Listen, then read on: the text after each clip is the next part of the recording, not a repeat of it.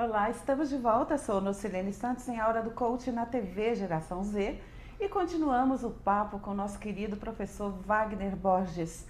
Wagner, nós vamos continuar agora, agora falando um pouco mais desse livro aqui, Flâmula Espiritual. Flama. Flama, é flama, olha só.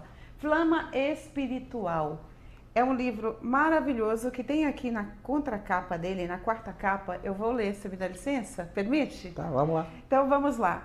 Há um grande amor que canta dentro da gente.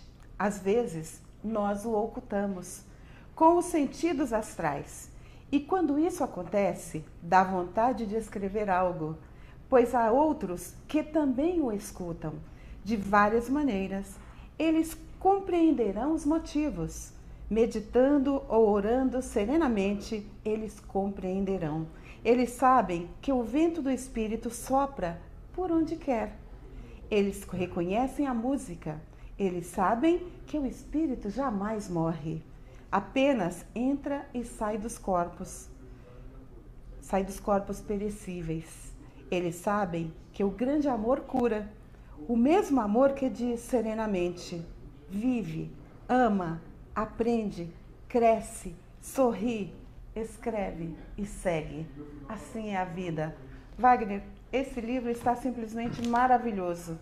Aqui no meio, gente, olha só o que, que nós temos. Várias imagens maravilhosas.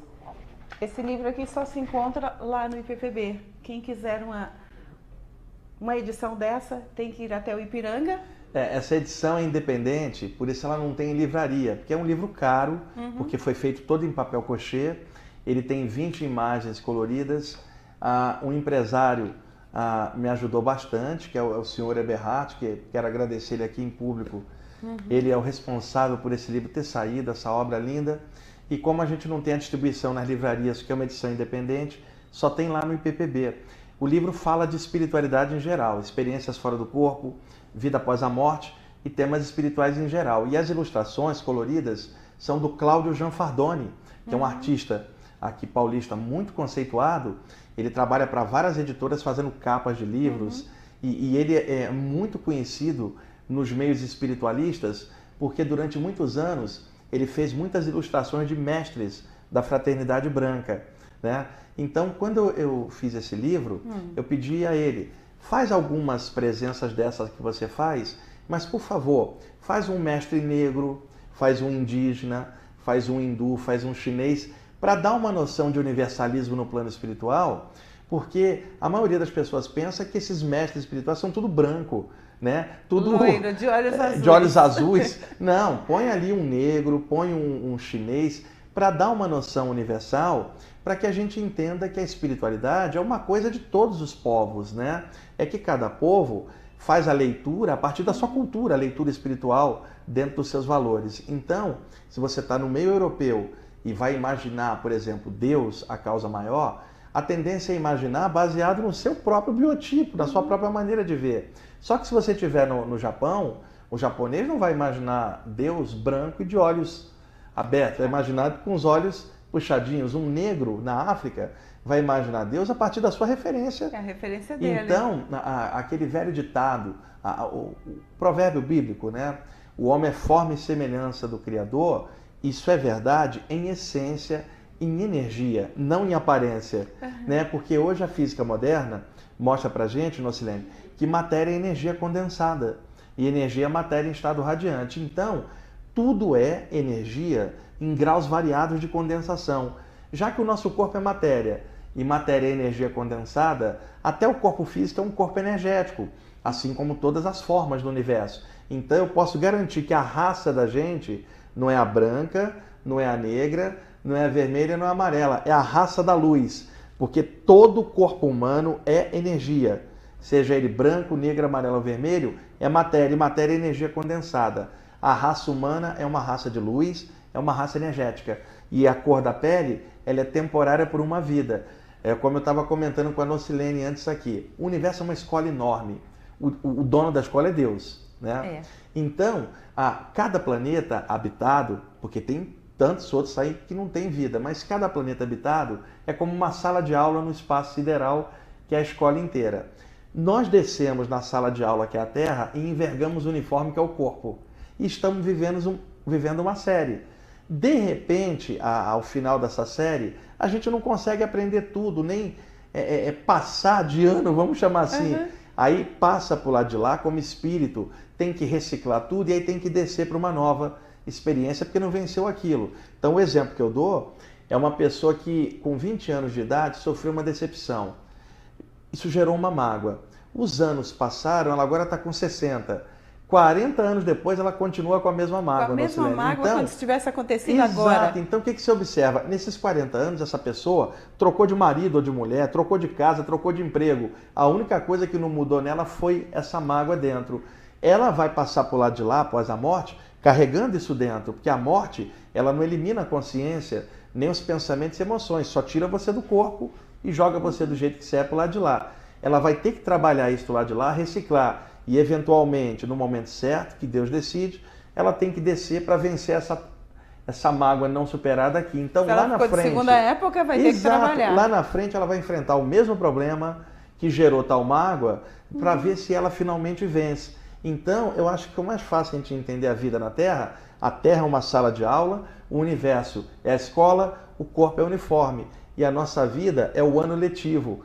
E tomara que a gente não tome bomba no final, hein, Marcelene? Foi, tomara, tomara oh. que a gente amplie essa consciência, Wagner, para que a gente passe pelo menos com uma nota razoável. Não precisa nem não precisa tirar. Ser 10. Não precisa ser 10. 5 já passa. 5 já passa? É, então eu sempre falo para meus alunos: não tenta ser mestre que não dá, nenhum de nós vai conseguir isso numa vida. Agora, dá para ser a gente mesmo melhorado. Claro. Dá para cada dia ir melhorando um pouquinho, uhum. dia a dia, isso não é abrupto da noite para o dia, ninguém cresce rápido. É. Mas tomara que na hora final da gente, quando a gente tiver para sair do corpo, que nós estejamos bem melhores do que quando nós entramos pelo nascimento. É porque aí houve um crescimento, uhum. um aproveitamento da vida, e a vida é muito valiosa para a gente desperdiçar com picuinhas, uhum. besteirinhas nossas. As pessoas se auto-sabotam demais Sim, no Silênio. Às vezes a pessoa está bem, o relacionamento afetivo dela está bom, o trabalho está bom, sabe? A, a saúde está boa. Aí a pessoa fala assim: tá tudo dando certo, já sei que vai acontecer algo para estragar.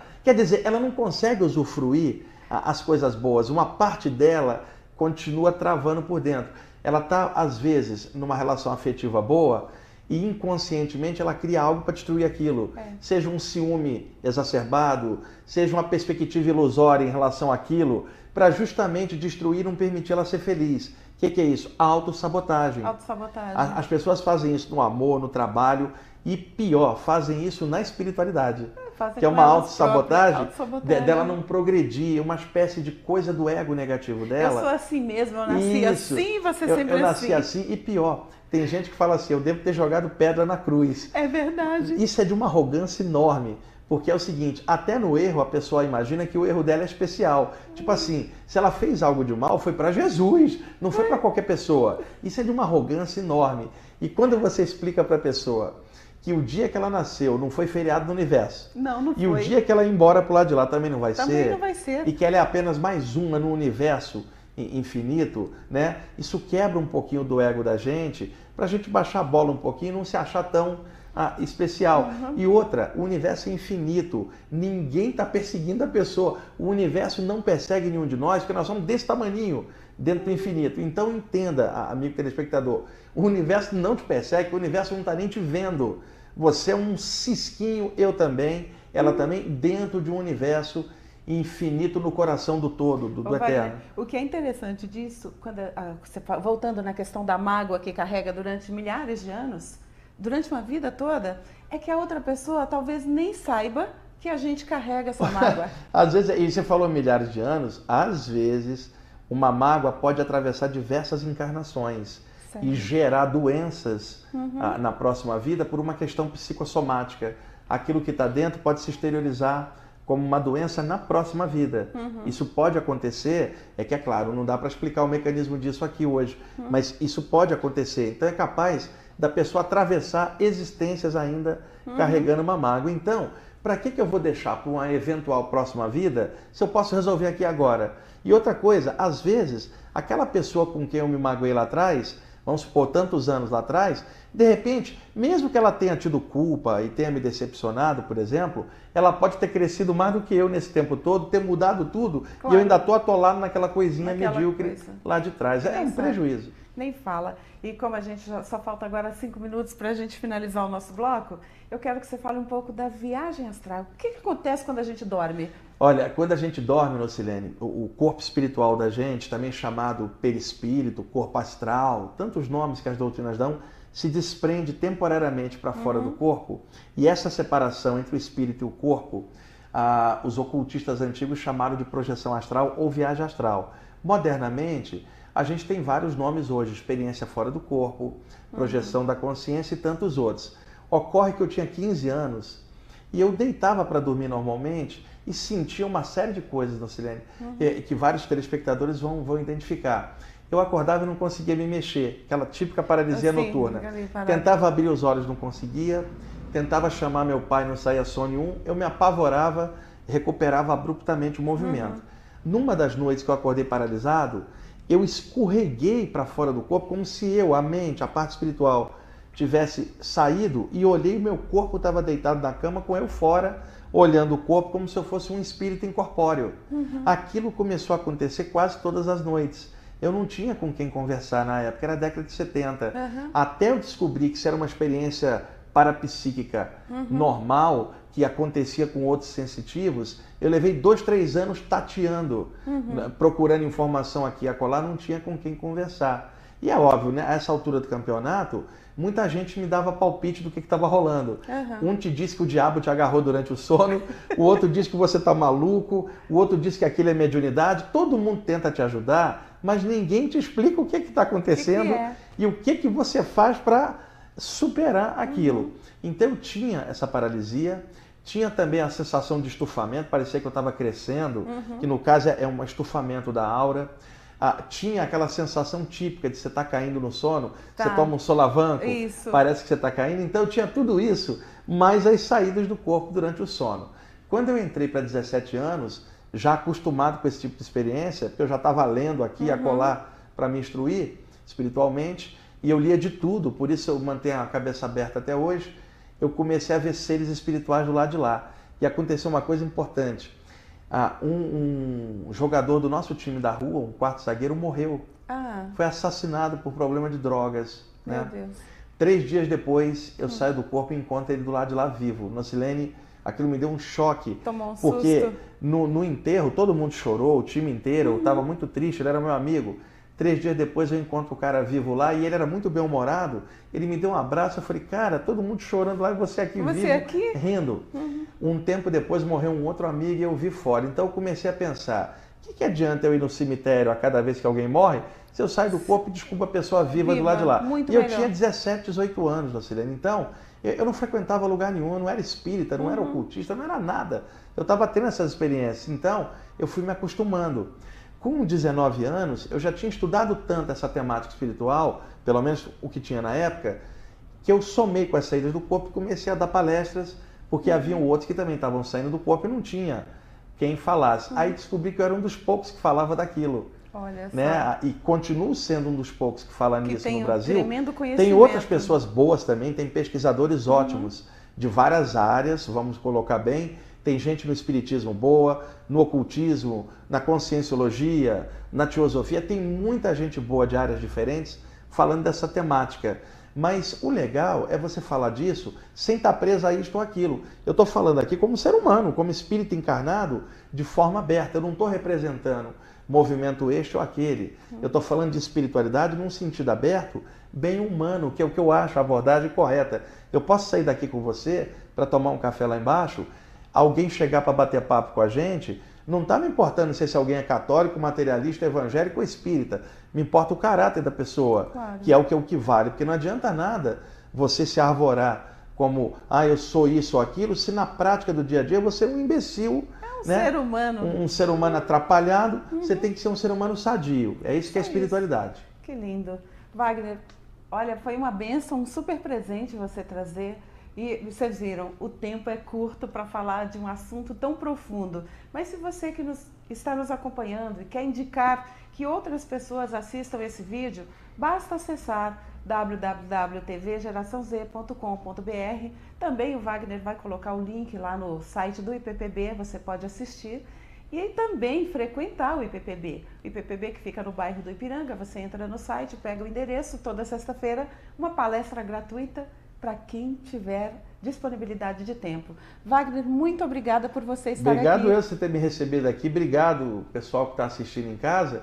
E uma outra hora que você me chamar, eu vou ficar muito contente de vir aqui para a gente bater papo. Pois será muito bem-vindo. Já vamos marcar e você vai vir aqui para falar de outros temas, que essa foi só uma pitadinha para você saber do que se trata a viagem astral e o que, que acontece com a nossa vida depois que a gente passa desse plano para outro. Sou Nocilene Santos, em Aula do Coaching, ao vivo aqui na TV Geração Z. Falei com o professor, espiritualista e escritor Wagner Borges, que trouxe para a gente esse tema tão rico.